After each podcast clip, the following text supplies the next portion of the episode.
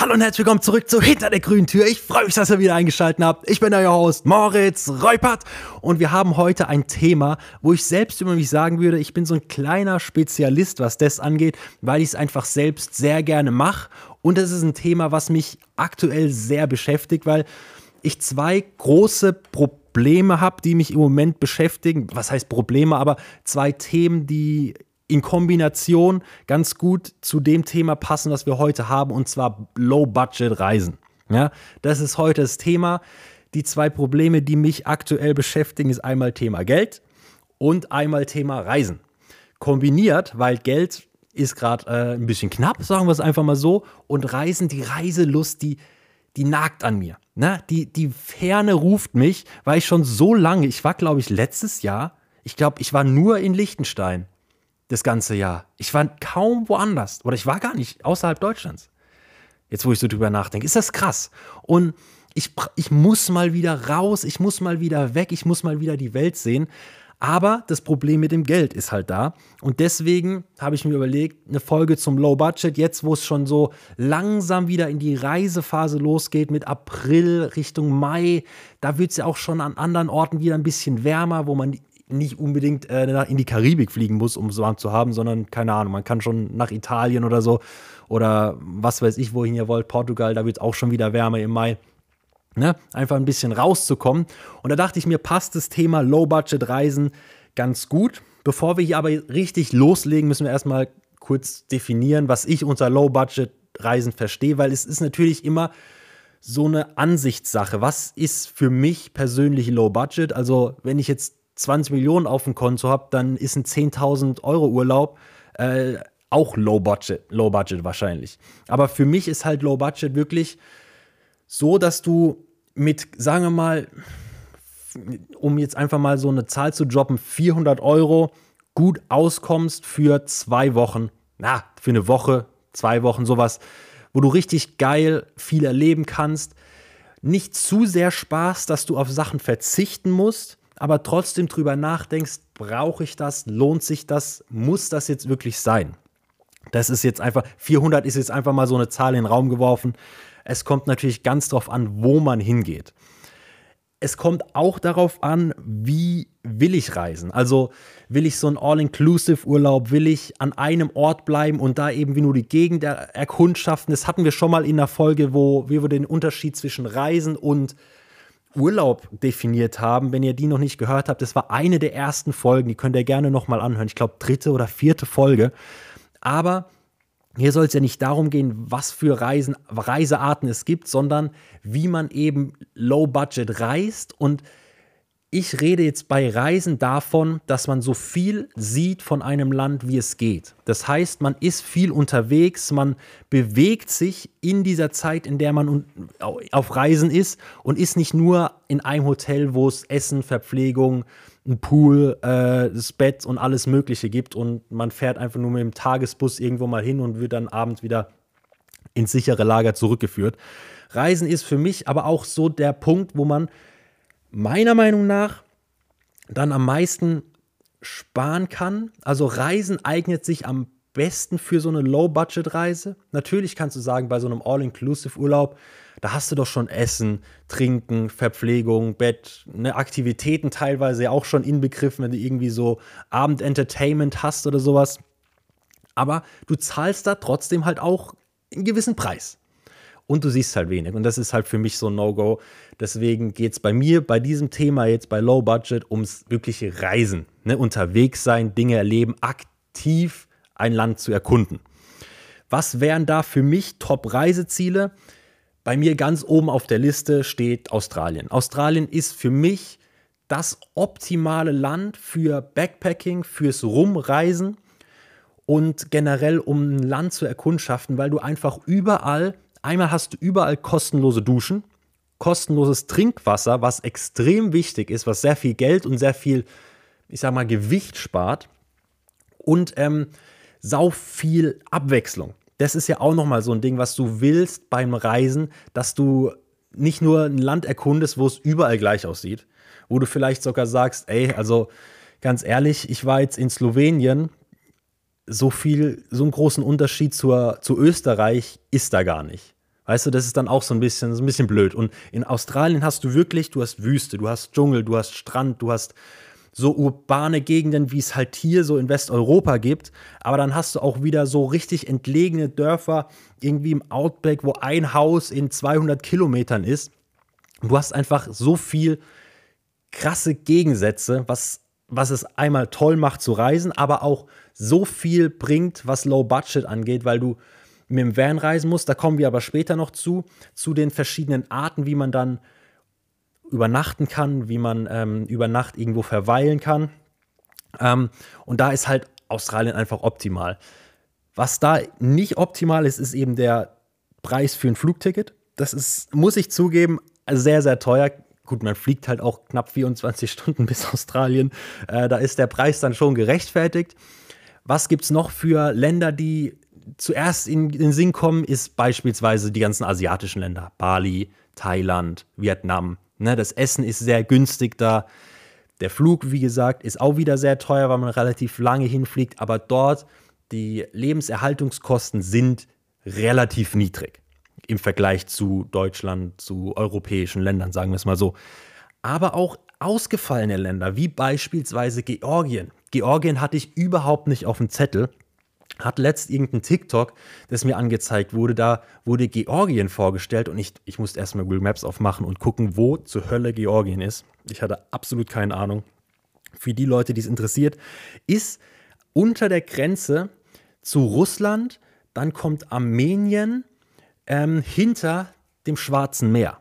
Ein hm, bisschen Geografie, schon mal den Bildungsauftrag erledigt, check. Und anscheinend, also einmal ein sauschönes Land. Ich habe mich dann mal ein bisschen reingefuchst in das Land. Sauschön, relativ günstig hinzufliegen und anscheinend auch sehr günstig dort rumzureisen. Also die Lebenserhaltungskosten sind da relativ niedrig im Vergleich eben zu, wie gesagt, Deutschland oder einem anderen europäischen Land. Das sind halt so ausgefallene Länder, die man aber erstmal finden muss, worauf man erstmal kommen muss. Und da finde ich es immer geil, gerade was es für Optionen gibt, gerade was Flüge angeht. Ich äh, benutze immer Momondo, um Flüge zu suchen und einfach um so Inspiration zu finden. Weißt du, du gehst auf Momondo, suchst ähm, einmal Datum ist egal und egal wo, dann zeigt es dir einfach die Weltkarte und halt einen Startflughafen, keine Ahnung, irgendwie Deutschland, Frankfurt oder sowas, von Frankfurt aus. Und dann zeigt es dir überall die ganzen Ziele mit den Preisen und halt den dementsprechend besten Daten für, diese, für diesen Preis. Und da findest du einmal günstige Flüge, das ist Punkt 1, aber du findest auch ganz neue Länder. Also, was ich dann interessant finde, wie teuer Flüge sein können. Also, da findest du dann auch Flüge für 9000 Euro oder sowas, wo ich mir halt auch denke, oh, ich will das Land nicht kaufen, ich will da nur eine Woche verbringen. Aber es gibt halt auch Flüge, wo du sagst, oh, nach London für einen 15er, okay. ist jetzt mal den Umweltaspekt komplett außen vor gelassen. Aber ey, 15 Euro nach London, überlegt man sich, ne? Sowas zum Beispiel. Aber das ist so, so ein Trick. Aber wir kommen später auch noch zu den ganzen Tricks. Wer eignet sich denn für so Low-Budget-Reisen? Also, ich, um jetzt einfach mal das ganz kurz zu sagen. Ähm, für wen ist es nichts? Also für Leute, die eben entspannen wollen im Urlaub. Die sagen, ey, nee, das ist mir einfach zu viel Stress. Ich plane in Deutschland schon meinen ganzen Arbeitsalltag durch. Ich bin da so am Stress. Ich will jetzt einfach mal nur am Strand chillen und nichts machen. Ein gutes Buch lesen, ein bisschen pennen, ein bisschen die Sonne genießen. Für die Leute würde ich sagen, ey, ihr habt euch diese Auszeit verdient. Nehmt ein paar Euro in die Hand, legt euch auf eine Liege, bucht euch das All-Inclusive Hotel, lasst euch die Cocktails an den Strand liefern für die, ja, es ist auch gut. Ey, jede, jeder soll das machen, was er will. Auf jeden Fall, wenn das für euch die richtige Auszeit ist, dann go for it, ja. Also da sowieso. Für mich oder wahrscheinlich auch für viele, die studieren, irgendwie eine Ausbildung machen, wo vielleicht das Geld so ein Ticken knapper ist, wie für Leute, die schon im Arbeitsleben drin sind da ist so Low Budget einfach geil und auch relativ, wenn man relativ jung ist, so ein bisschen abenteuerlustig ist, dann ist einfach Low Budget wirklich einfach das Passende. Zumindest aus meiner Sicht. Natürlich gibt es auch junge Leute, die eine Ausbildung oder Studieren machen, wo sagen, ey, Also nach dem Semester brauche ich erstmal eine Auszeit am Strand. Ich brauche erstmal, ich brauche erstmal hier Malle All-Inclusive. Das, das reicht mir. Ich brauche also hier Deutschland, ich, da muss ich erstmal weg. Irgendwo in ein Land, wo nicht so viel Deutsch gesprochen wird. Und was kommt da in den Sinn? Natürlich erstes Mallorca, ne? Also das zweite Deutschland. Wenn man jetzt dran denkt, ey, wir fahren jetzt in Land, haben nicht so viel Budget, darf man natürlich auch nicht zu hohe Erwartungen haben. Ne? Du darfst nicht in Land reisen und sagen, ey, ich reise hier mit 400 Euro Budget an, ich will hier ah, das Allerbeste. Man muss Abstriche machen. Man muss definitiv Abstriche machen, beispielsweise bei der Unterkunft. Ich habe es vorhin schon angesprochen, du kannst nicht erwarten, wenn du Low Budget reist, dass du jede Nacht in einem Fünf-Sterne-Hotel unterkommst. Vor allem, wenn du von Ort zu Ort zu Ort reist. ist einmal gibt es nicht in jedem Ort, wo du ankommst, ein Fünf-Sterne-Hotel. Das ist ganz klar. Und du kannst es halt auch einfach nicht bezahlen. Also, wir haben jetzt gerade hier ich habe aktuell übrigens Urlaub eine Woche, deswegen bin ich auch so in Urlaubsstimmung. Ähm, aktuell geplant, einen Tag, so einen Wochenendtrip nach Amsterdam zu machen. Ey, glaubt ihr, man findet eine Übernachtung, eine Nacht, ein Zimmer für unter 170 Euro in Amsterdam? Junge, da ich war wirklich, ich war wirklich geschockt. Und da, da sind halt 400 Euro mal ganz schnell weg, wenn du so reist.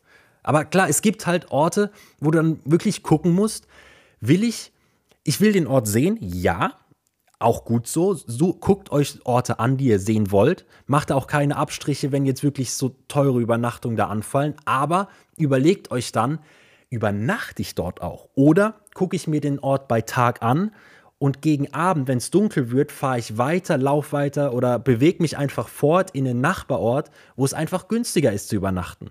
Ja, fahrt ihr einfach nochmal eine Dreiviertelstunde, halbe Stunde ein bisschen weiter raus und da findet ihr mit Sicherheit was. Also das garantiere ich euch, dass ihr da günstigere Optionen findet, die einmal besser sind und günstiger für, also ihr kriegt vielleicht für 170 Euro, das ist das günstigste, was du in Amsterdam kriegst.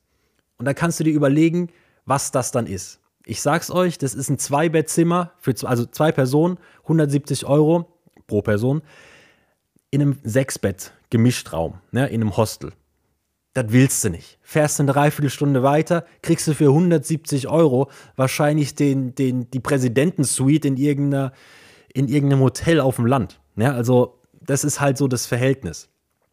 Aber natürlich, wer jetzt sagt, okay, ich will jetzt abends in Amsterdam irgendwie noch feiern gehen oder so, es ist halt ein bisschen schwierig, von dort aus noch ein bisschen weiter raus dann zu kommen, irgendwie um 3 Uhr nachts, wenn da keine Bahn oder Züge mehr fahren in irgendein Dorf, wo ein Hotel steht, wo ihr für 170 Euro die Präsidentensuite kriegt.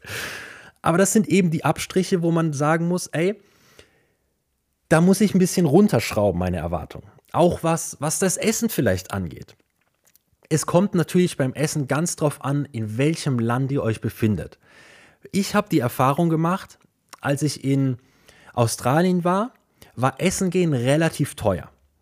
Weil es hat, Essen gehen ist in Australien so westlicher Standard, also vom, von den Preisen her. Man sagt auch immer, Australien ist sehr teuer würde ich persönlich nicht unterschreiben, weil es ist entweder genauso vom Preis her wie hier in Deutschland, wenn nicht sogar noch ein Müh, ein Schnuff günstiger, wenn man einkaufen geht. Essen, ja. Essen gehen ist auf jeden Fall teurer, Fleisch auch. So einzelne Sachen sind natürlich ein Ticken teurer in Australien, aber so die Grundnahrungsmittel kannst du dich gut versorgen und kannst auch wirklich low budget dort leben. Essen gehen ist eben teurer, aber in diesen ganzen asiatischen Ländern ist Einkaufen und selbst kochen so schweineteuer, weil die halt sauf eigentlich zum Einkaufen entweder nur irgendwelche importierten Supermärkte haben, so 7-Eleven oder sowas, wo es wirklich teuer ist, einzelne, also separate Lebensmittel zu kaufen, die du dann zu einem Gericht zusammenfassen kannst. Fle Fleisch kannst du sowieso vergessen, aber da ist eben Essen gehen einfach ein Ticken günstiger und schmeckt auch geiler. Das musst du halt, da musst du dich ein bisschen umgucken, ähm, was einfach mehr Sinn macht. Und vielleicht auch vorher informieren, wenn man über eine Unterkunft nachdenkt, brauche ich da eine Küche oder brauche ich da keine Küche, weil ich sowieso jeden Abend essen gehe. Das sind so Gedanken, die sollte man sich vorher machen. Vorteil ist dabei natürlich, wenn man jetzt einen Ort gefunden hat, wo man sagt, ey, ich koche da, es ist günstiger für mich selbst zu kochen, dass du einmal kochen kannst, was du willst. das. Ähm, du bist ein bisschen flexibler. Du bist halt nicht auf Öffnungszeiten angewiesen, auf einen Platz angewiesen, wenn irgendwie alle Tische belegt sind oder so. Das ist so der Vorteil. Nachteil ist natürlich, dass meistens solche Unterkünfte mit Küche, ähm, wahrscheinlich noch irgendwie Spülmaschine oder sowas, was man halt alles noch dazu haben will, ein Ticken, auch ein Ticken teurer sind. Ne? Das muss man halt auch immer ein bisschen abwägen. Und was neben dem Essen noch dazu kommt, ne? es gibt ja nicht nur Essen, wenn man reisen ist oder im Urlaub ist. Es gibt ja auch noch andere Aktivitäten. Ne? Der Tag ist ja relativ lang, wenn man unterwegs ist. Man frühstückt gut und dann geht der Tag los. Und was kann man da machen an Aktivitäten? Und da fällt mir so viel ein, was man einfach kostenlos machen kann oder für kleines Geld. Einmal viel laufen. Ich würde immer, gerade wenn man in so Stadtregionen ist, so einen Städtetrip macht oder generell durch eine Stadt reist, sehr viel zu Fuß erkunden. Einmal sieht man viel mehr. Du siehst viel kleinere Gassen, wo gerade was so Läden angeht, so kleine Boutiquen sind, die irgendwelche besonderen Sachen haben. Dann siehst du einfach auch voll schöne Gebäude, die du so nicht siehst, wenn du irgendwie mit dem Taxi fährst oder mit dem Bus, mit der Bahn. Natürlich sind das auch Möglichkeiten, weiter voranzukommen, also ne, weitere Strecken zurückzulegen. Aber mein erster Impuls oder mein erster Tipp ist, zu Fuß zu gehen. Alles, was in einem 5 Kilometer Radius ist, einfach zu Fuß, das kriegt man hin. Dann läuft man mal eine halbe Stunde. Okay, okay. Aber du siehst viel mehr und hast auch viel mehr Spaß, kriegst viel mehr Eindrücke und siehst auf dem Weg vielleicht sogar Sachen zu deinem eigentlichen Ziel, wo du sagen wirst, ey, das ist ja viel geiler als das eigentliche Ziel, dann bleibst du da hängen. Und dann hängst du vielleicht noch mal einen Tag dran in der Stadt, weil du denkst, ey, hier gibt es doch viel, viel mehr, als ich eigentlich auf meiner Liste hatte. Dann, ich habe schon Essen angesprochen. Restaurant ist natürlich eine Option. Man kann aber natürlich auch einfach mal picknicken gehen. Du kaufst dir irgendwas oder wenn du eine Küche hast, bereitest du dir irgendwas vor und dann gehst du anstatt irgendwie am Pier in einem Restaurant zu sitzen, nimmst du dir dein Essen mit, hockst dich direkt ans Wasser und picknickst da einfach mal bei Picknick lernt man auch so gut Leute kennen, gerade wenn du in so einem belebten Park bist oder in so einer belebten Gegend. Wenn du da dich zu zwei, wenn ihr zu zweit auf Reisen seid, hockt ihr euch dahin. Ich garantiere euch, wenn ihr wirklich, natürlich, das ist halt ein bisschen was damit zusammenzuhängen, dass man nicht so ganz introvertiert ist, aber wenn ihr da nicht komplett introvertiert seid, dann kommen da Leute auf euch zu. Ihr müsst an sich gar nicht so viel machen und schon habt ihr Leute kennengelernt. Und das ist auch so der nächste Punkt einfach Leute fragen. Entweder auf die Leute zugehen und teilweise kommen ja die Leute sogar auf euch zu. Und da habe ich eine Geschichte, die passt einfach perfekt. Man muss einfach Leute, man muss Leute fragen. Fragen kostet nicht, das ist wirklich einer der besten Sprüche, weil ey, was bringt's dir, wenn du nicht fragst und keine Ahnung hast, ob es geht oder nicht? Da hast du nichts mit gewonnen. Frag einfach, wenn du Nein kriegst, ey, was ist passiert? Nichts. In Australien war, war ein Typ, Australier sowieso, die nettesten Menschen, die ich bis jetzt kennengelernt habe. War einfach ein Typ, wir haben den kennengelernt und dann kommt er zu uns, zu mir und fragt dann, ja, ey, äh, ich habe hier einen Jetski. Oder nee, da war ein Typ, also ich muss das Ganze nochmal aufrollen. Also, in Australien kommt ein Typ auf mich zu, wir quatschen, alles klar, super netter Typ, und dann kam ein anderer Typ ans Wasser gefahren mit seinem, mit seinem Truck und hinten drauf so ein Jetski. Dann sieht der Typ, mit dem ich gerade rede, das, läuft auf den zu mit den Jetskis und fragt, ey, könnte ich, also könnte ich, also ich, Moritz, mal mit dem Jetski fahren? Hat der für mich gefragt. Und der Typ guckt ihn so an, ja klar. Schmeißt sich auf sein Jetski, ich hinten drauf, einfach eine kostenlose Runde Jetski gefahren. Und das ist einfach, Hätte er nicht für mich gefragt, ich glaube, ich hätte mich das niemals getraut. Aber das war so, so eine Lektion, einfach die Leute zu fragen. Die, die sind ja, die freuen sich ja teilweise sogar, weil einmal zeigst du Interesse an dem, was die haben, was, was denen ja Spaß macht, sonst wären sie damit nicht losgefahren, also wären sie nicht rausgefahren. Natürlich gibt es dann Leute, die sagen, ey, nee, sorry, also lass mal, lass mal weg, ich, ich fahre lieber alleine Jetski, du bist mir auch so ein bisschen fishy, also bleib mal weg lieber okay, dann sagen sie nein. Aber hey, du hast es probiert und hättest deine Chance auf den Jetski äh, vielleicht gehabt. Naja, und dann fragst du beim nächsten, das kann ja auch sein. Dann ist der nächste besser drauf. So, aber so kommt man eben in Situationen, die man dann weiter erzählen kann. Das sind Stories, die kann man so erzählen. Beispielsweise wie die jetzt. Konnte ich jetzt auch erzählen. Und die ist vor zwei Jahren passiert. Drei oder vier. Keine Ahnung, wie lange es schon her ist. ist schon länger, ja. Ähm, dann, was kann man noch machen? Man kann in Museen gehen, Gärten. Das sind also so Kultursachen, ne? Generell, die sind meistens kostenlos. Parks. Generell durch die Stadt, einfach durch, Alt, durch die Altstadt. In den meisten Städten ist die Altstadt einfach wunderschön. Ähm, Wanderung. Ganz einfach, da zahlt man maximal irgendwie die Anfahrt oder den Parkplatz oder so, wenn, wenn man da hinfährt mit dem Auto. Und dann einfach mal einen Tag wandern gehen. Da siehst du so viel schöne Sachen, die, die du einfach kostenlos erleben kannst. Das finde ich immer so, das, das ein bisschen schade, wenn man dann an irgendeinen so Wasserfall kommt, wo man dann noch Eintritt bezahlen muss. Ich meine, ich verstehe es, das war groß, größtenteils in Bali so, dass ich da Eintritt für einen Wasserfall bezahlen musste. Es ist eine Touristenattraktion, die wollen ein bisschen was dafür. Ich meine, für die ist das gutes Geld, was sie mit dem Tourismus machen. Aber es ist halt immer schade, wenn du dann denkst, ja, aber das ist halt natürlicher Wasserfall. Also der, der gehört der Natur, der gehört jetzt nicht irgendeiner Person. Aber mein Gott, ich, ich verstehe es auch. Ne? Also das, für uns ist das nicht viel Geld, so ein 2 Euro äh, Eintritt, aber in Bali ist das halt schon was. Aber ne, wenn man jetzt nicht gerade zu irgendeinem balinesischen Wasserfall geht, kann man auf irgendeinen Berg wandern und hat trotzdem ein Erlebnis, von dem man persönlich viel mitnehmen kann und viel dann erzählen kann.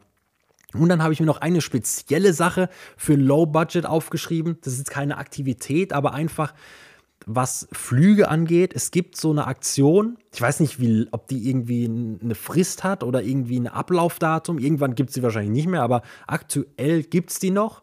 Und zwar die Lufthansa Surprise Überraschungsflüge. Ich weiß nicht genau, wie der Name ist. Es ist auch keine Werbung oder so. Aber ich finde das Prinzip eigentlich ganz geil. Da kannst du dir aussuchen, wo fliege ich hin oder was für eine Art von Urlaub möchte ich. Möchte ich Strand, möchte ich Stadt, möchte ich Berge, möchte ich äh, Ruhe, möchte ich Schnee, was weiß ich. Und dann sind da so sieben oder sechs bis acht Ziele oder Länder angegeben. Du buchst dieses Ticket und kriegst dann erst Bescheid, wo es hingeht. Sagen wir mal, du hast Strand, dann ist da Lorette, Malle, irgendwas, äh, Sonnenstrand in, in Bulgarien, dann ist da noch irgendein Strand in Frankreich und was weiß ich, ne? Und dann buchst du das und dann weißt du erst da, wo es hingeht und die Flüge sind halt relativ günstig, weil du so ins, ich sag jetzt mal, ins Blaue buchst. Natürlich hast du diese Vorauswahl und dann wirst du zufällig irgendwo hingelost. Ich habe das persönlich noch nicht gemacht. Ich finde nur die Idee eigentlich ganz geil. Ne? Also für Leute, die low budget sind und wo sagen, ey, mir ist es eigentlich egal, ich will erstmal nur Sonne, ich will erstmal nur Strand, ich will erstmal nur Berge, ist das eigentlich eine gute Option um, um vielleicht auch einfach so spontan, muss man natürlich sein, spontan muss man sein. Und ich, ich weiß auch nicht, wie es ist, wie man, ob man sich die Daten raussuchen kann. Also das, aber allein, dass ihr es mal gehört habt, ist es schon mal nicht schlecht.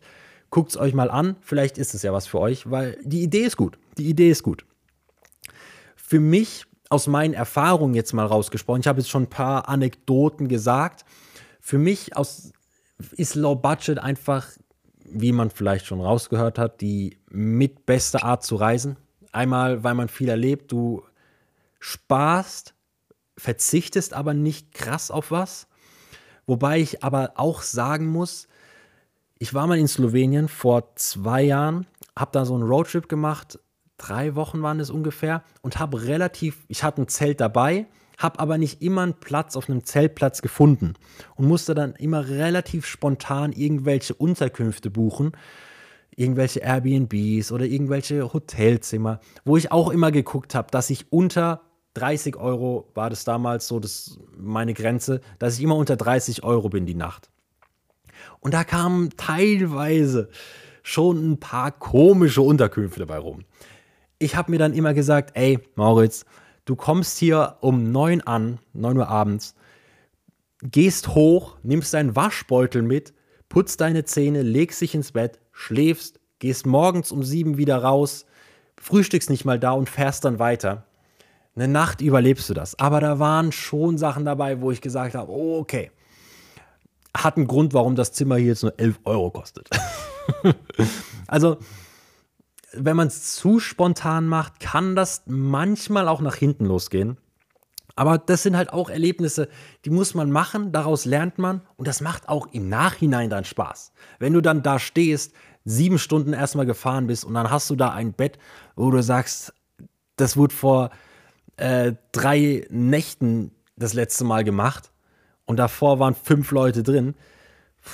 Da denkst du, oh nee, aber im Nachhinein denkst du, okay, ich hätte mich vielleicht einfach selbst ein bisschen früher drum kümmern müssen. Wenn das jetzt das letzte Zimmer ist oder das letzte Bett, was sie anzubieten haben, dann ey, mein Fehler, ganz ehrlich.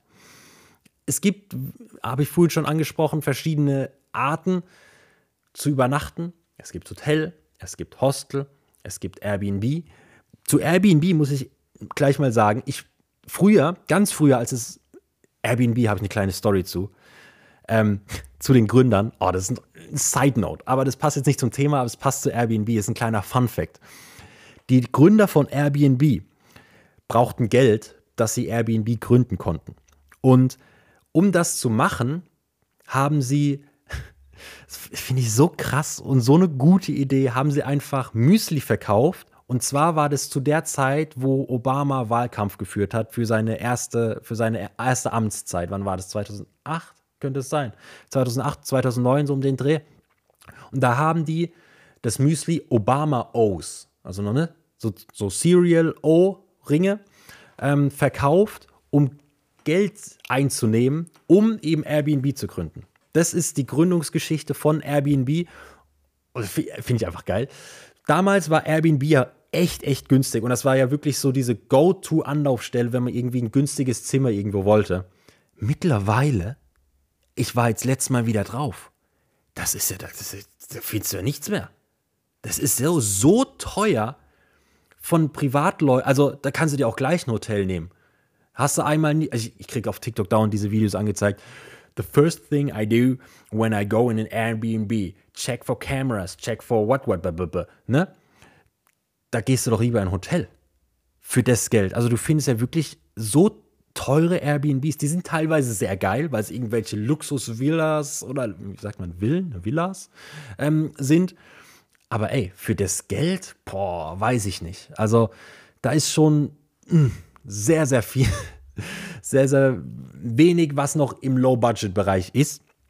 So viel jetzt zu Airbnb. Jetzt machen wir weiter bei der Liste. Ähm, da haben wir nämlich Airbnb gesagt und Couchsurfing habe ich persönlich noch nie gemacht. Wäre für mich auch so ein Punkt, da wäre ich vorsichtig, gerade wenn ich alleine reise, weil ich, man weiß, also ich habe da immer so ein kleines Bauchkrummeln und da würde ich wirklich sagen, man muss auf sein Bauchgefühl hören, ob das jetzt gut ist oder nicht. Es gibt bestimmt Situationen, wo du denkst, ey, ja, der Typ oder die Frau ist so locker, da alles gut, da schlafe ich mit einem guten Gefühl.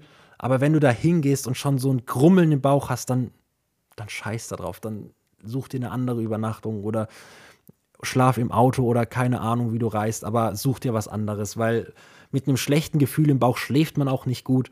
Und das ist gerade bei Couchsurfing ah, immer so ein Ding, ne? Aber ja, ähm, dann gibt es noch Zelten.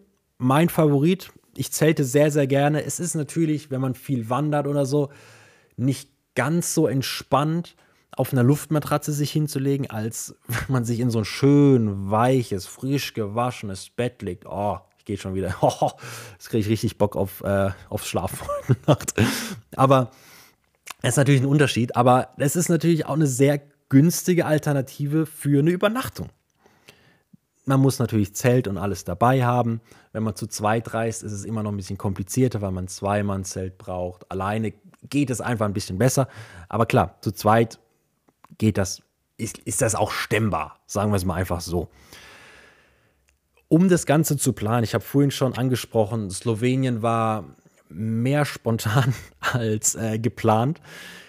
Ich bin immer so ein Fan davon, sich vorher anzugucken, was gibt es in dem Land, was möchte ich sehen aber trotzdem Puffer einzuplanen für Sachen, die man eben auf dem Weg sieht. Beispielsweise, wenn man durch irgendwelche Gassen geht und dann sieht man was, will sich das nochmal eine Stunde angucken oder so.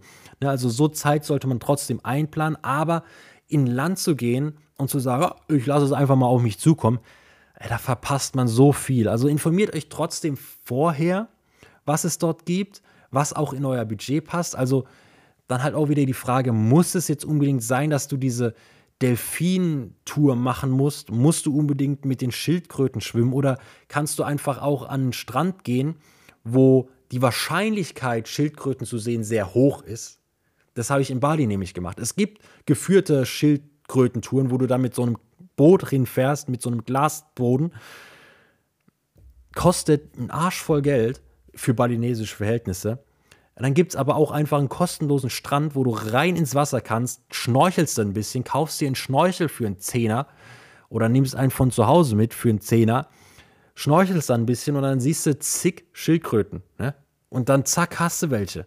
Und das ist so viel geiler, dieses Gefühl ist so viel geiler, ein Tier in freier Wildbahn zu finden oder zu sehen, als in irgendeiner so Tour, wo du dann die Schildkröten anfütterst, dass sie herkommen. Das finde ich immer so, so, boah, ich habe das auch schon gemacht. Also nicht Schildkröten, aber was war's denn? Halt so eine, so eine Tour äh, über die Whit Sunday in Australien so. Da kommst du halt ohne Boot nicht hin, wenn du die sehen willst. Und dann guckst du da auch irgendwelche Fische und da werden die auch angefüttert. Finde ich nicht so geil, ehrlich gesagt. Aber ey, muss man auch mal gemacht haben. sag ich so. Ähm, wo, wo waren wir jetzt? Ja, genau. Ähm, dann habe ich gesagt, ey, Locals. Locals fragen, ganz einfach, habe ich vorhin schon erwähnt. Das lohnt sich. Äh, ich ich habe jetzt gerade ehrlich gesagt so ein bisschen den Faden, Faden verloren. Aber ich, ich würde jetzt einfach hier mit dem nächsten Punkt mal weitermachen. Und zwar ist der Punkt Off-Season. Ne? Ganz großer Punkt. Muss es immer die Hauptsaison sein, so Juni, Juli, August? Es kann ja auch so April, Mai. Ich habe schon gesagt, wir haben jetzt hier April, Mai, es geht schon langsam wieder los. Man kann schon in die ersten Länder, wo es schon wieder wärmer ist. Man kann auch noch im September, Oktober in Länder oder auch mal Dezember. Ja, Länder sind im Dezember auch wunderschön, obwohl Dezember auch vielleicht wieder so eine Hochzeit ist mit Weihnachten, mit Schnee und sowas. Also, ne, da muss man einfach gucken, aber es gibt definitiv Zeiten, wo es günstiger ist und wo es sich auch schon lohnt hinzugehen, weil es einfach auch schon schön ist vom Wetter her. Da spart man auch noch mal ein paar Euro. Und vielleicht auch einfach ein bisschen flexibler vom Datum zu sein, weil gerade bei Flügen, ich meine, das ist jetzt wirklich keine Wissenschaft, keine, kein Weltwunder, was ich euch hier jetzt gerade erzähle, aber bei Flügen gibt es ja auch immer teurere Daten und günstigere Daten. Ich habe das letzte Mal sogar mal rausgesucht. Es ist am günstigsten mittwochs und sonntags zu fliegen und der teuerste Tag ist, oh, das weiß ich leider nicht mehr, ich glaube ein Donnerstag. Auf jeden Fall Mittwoch und Sonntag sind die günstigsten Tage, um Flug zu buchen. Das weiß ich sicher. Also zumindest laut dem Fakt, den ich da gelesen habe. laut meiner Recherche damals. Ich habe das irgendwann mal äh, raussuchen müssen für, für einen anderen Content, sage ich mal so. Ähm, und dann eben auch einfach vergleichen. Wo lohnt sich's? Bei Flügen ist es natürlich immer noch dieser, dieser kleine Haken, Handgepäck, aufgegebenes Gepäck, du zahlst quasi fürs aufgegebene Gepäck nochmal den kompletten Flugpreis, den du ohne aufgegebenes Gepäck zahlen würdest. Das finde ich immer so lächerlich, wenn du dann siehst, oh, für einen 15er nach London, aber für 85 Euro Gepäck aufgeben. Mir klar, dass das so das Prinzip von diesen Billigflügen ist. Aber, ey, brauchst du immer so viel Gepäck? Das ist ein Punkt, den habe ich ja auch aufgeschrieben. Einfach auch nicht nur Low Budget reisen, sondern auch Low Budget packen. Du brauchst nicht fünf Pullis, wenn du in Urlaub gehst. Du brauchst ein Pulli. Okay, von mir aus nimm zwei mit für Abwechslung auf den Fotos. Aber du brauchst keine fünf Pullis. Du brauchst auch keine drei Jeans. Eine Jeans, eine Jogginghose, eine kurze Hose, von mir aus zwei kurze Hosen und eine Badehose. Das reicht. Und auch keine 20 Bikinis, auch wenn sie keinen Platz wegnehmen. 20 Bikinis sind 20 Bikinis. ja, also die ergeben insgesamt eine Hose, sage ich jetzt mal so, in der Rechnung nach oben. Also, ne, einfach ein bisschen planen und denken, okay, wenn mir dann wirklich irgendwas fehlt, dann gibt es da auch Läden. Ja, dann gibt es da auch Läden. Das habe ich schon in so vielen Folgen gesagt, zu so vielen verschiedenen Themen. Wenn man irgendwo hingeht, gibt es dort auch Läden. Und es kann immer vorkommen, dass dein Koffer einfach auch nicht ankommt. Das ist jetzt gerade äh, Verwandten von mir passiert. Die sind in Urlaub geflogen, zu fünft. Alle Koffer weg. Alle Koffer weg. Verrückt, oder? Stellt euch diese Situation mal vor. Ihr seid mit Kindern unterwegs zu fünft und fünf Koffer, wenn nicht sechs Koffer, alle weg. Was macht ihr dann? Für fünf Leute müssen dann, muss dann alles wieder neu eingekauft werden. Und deswegen nehmt vielleicht auch, um dieses Risiko, diesem Risiko vorzubeugen, eure Lieblingssachen zu verlieren, weil einfach der Koffer nicht mehr auftaucht. Das passiert selten, aber es passiert. Guck mal, allein ich kenne jetzt fünf Leute, denen es passiert ist. Alles die gleiche Familie, ja, aber trotzdem, um das vorzubeugen, nehmt vielleicht nicht die Lieblingssachen mit. Natürlich auch nicht die Sachen, wo ihr euch einfach nicht wohlfühlt, wenn ihr sie anhabt. Das macht dann auch keinen Spaß, aber so ein Kompromiss und vielleicht auch nicht nur die Lieblingssachen, sondern auch mal so ein bisschen was reinmischen. Ne? So ein Lieblings-T-Shirt, ja, aber nicht nur die Lieblings-T-Shirts. Ne? So kann man das, so ein Kompromiss kann man dann machen und dann macht so ein Urlaub auch Spaß. Ja? Dann hat man weniger Sorgen, man hat weniger Gepäck, man muss sich um weniger kümmern, man kommt viel, viel schneller aus dem Flughafen raus, wenn man kein aufgegebenes Gepäck hat. Natürlich, wenn du jetzt fünf Wochen, drei Monate irgendwo bist, dann gib dein Gepäck auf. Herrgott im Himmel, ja. Dann nimm einen größeren Koffer mit, weil du wahrscheinlich mehr mit heimbringst, als du hinbringst, weil du irgendwelche Sachen kaufst, äh, Andenken, Mitbringsel und so weiter. Ne? Lass dafür übrigens auch immer noch ein bisschen Platz im Koffer. Äh, da da kann man auch mal ein bisschen mehr ausgeben. Gell? Also da, da hört Low Budget, da kann man dann das, was man beim Low Budget aus, äh, gespart hat, vielleicht auch noch mal ein bisschen raushauen. Am Ende, wenn man dann sagt, ey, ich habe noch so viel übrig von meinem eigentlichen Budget, von meinen 400 Euro sind jetzt noch 100 Euro übrig nach drei Wochen. Dann ich sehe, oha, okay, ja, jetzt hole ich mir noch irgendwas Geiles oder sowas. Ne? Das kann man natürlich dann auch machen. Und man, natürlich kann man durch so ein Low Budget seine Komfortzone pushen aber man sollte es trotzdem immer noch genießen. Es ist immer noch eine Auszeit, es ist immer noch was, wo du dich erholen solltest, auch wenn es viel Action mit inbegriffen ist bei so einer Reise beispielsweise, wo man überall woanders oder jeden Tag woanders ist. Aber es soll trotzdem noch Spaß machen und du sollst es immer noch genießen können. Es soll für dich nicht, ne, nicht nochmal zwei Wochen Arbeit sein von deinem restlichen Arbeitsleben, das du sowieso schon jeden Tag führen musst. Ich fand, das war jetzt ein ganz guter Schluss. Ich würde sagen, wir rappen es hier auch ab. Ich fand, das war jetzt ein rundes Ende, oder? Es war ein rundes Ende. Ich bedanke mich bei euch fürs Zuhören.